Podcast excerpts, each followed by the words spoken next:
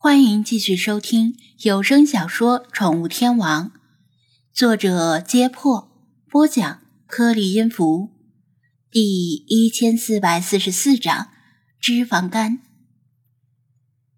嫌疑犯巴伊正在热情的向李大娘科普素食的好处，就像他每次被人劝说吃肉的时候所做的那样，但是被来自张子安的意外搭讪打断了。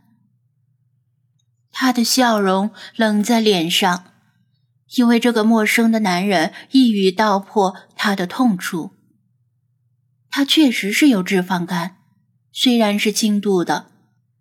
在开始素食之前，对各种美食充满热情的她是个微胖的女孩，体脂偏高，血压偏高，还时而偏头痛，脸上也因为经常吃油腻的食物。而受到痤疮、粉刺的骚扰，他没有说谎。自从成为素食者，这些症状都减轻并消失了，而他也因此深深的迷恋上素食，笃信素食不仅是环保和动保的需要，还是健康的需要。唯一的问题是，在体检中，他被查出了轻度脂肪肝。这其实是个小毛病，在营养过剩的现代社会，谁没有个轻度脂肪肝，都不好意思出门跟人打招呼。但出现在他身上，还是令他有些耿耿于怀。他没有询问医生的意见，因为可以料想，医生的回答肯定是让他均衡饮食，不要只吃素食。这样教科书式的回答对他毫无意义。他想当然的认为问题是出在主食上，比如米饭、饼、面条之类的，可能是这些淀粉类的食物吃多了，所以导致了脂肪肝。于是他进一步严苛的限制了饮食，把淀粉类的主食也尽量排除出食谱。除了少量吃红薯、紫薯之类的根茎类植物之外，基本上水果和蔬菜占据了他食谱的主要位置。但是脂肪肝却始终没有消失。他很纳闷儿，这个素未谋面的男人是如何知道他有脂肪肝的？难道他是个精通望闻问切的老中医？问题是，他根本谈不上老呀。若说他通过别人认识他，那也不太可能，因为他没有把脂肪肝这件事儿告诉任何人，除了医生，其他人都不知道。所以，除非他能够拿到他的体检报告，否则也只能往老中医那方面想了。小雪更是听得愣神，心说：张子安难道有什么隐藏属性没有暴露出来？咱们认识吗？嫌疑犯 Y 不动声色的问道。张子安摇头，大概没有见过吧。那你为什么说我有脂肪肝？他既没承认，也没否认。因为有一种病叫做素食者肝，算是脂肪肝的一种吧。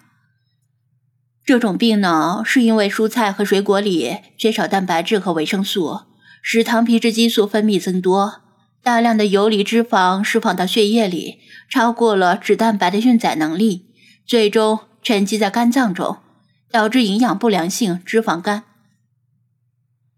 张子安侃侃而谈，这一下连李大娘都惊得合不上嘴。心说张大师也忒厉害了，看不出来，居然还是妙手神医呢。小雪和直播间的观众更是听傻了，甚至怀疑自己是不是认错人了，或者张子安被什么穿越来的神医夺舍了。嫌疑犯 Y 暗暗心惊，如果这人是个精通望子诀的老中医，他勉强还能接受。结果他一开口，全是整套的西医理论。难道遇上不是出的高人了？传说中的中西医结合、专治疑难杂症的老军医。你，你是医生？他的语气少了几分自信与从容，多了几分谨慎和敬畏。毕竟张子安刚才的那番话太专业了，不可能是随口一说。不是，我只是平平无奇的古天乐，不对，普通人。张子安不清楚这妹子跟小雪是什么关系，没有太过调侃，只是因为我养着不少猫，所以知道。猫，这跟猫有什么关系呢？他茫然的问道。因为猫也会得脂肪肝呀。他抬手制止马上就要口无遮拦的李大娘，提前说道：“不是我店里那只特别能吃的猫。事实上，猫会得脂肪肝，往往不是吃多了撑的，而是长期营养不良给饿的。”他瞥了一眼嫌疑犯 Y 的体型，似有所指的说道：“跟人类差不多。不仅是小雪，嫌疑犯 Y。”另外，桌上的几位年轻食客也注意到他们的谈话，停止手里的逗猫动作，饶有兴致的听着。由于店里也养着猫，李大娘干脆拉了把椅子坐下来，认真的听。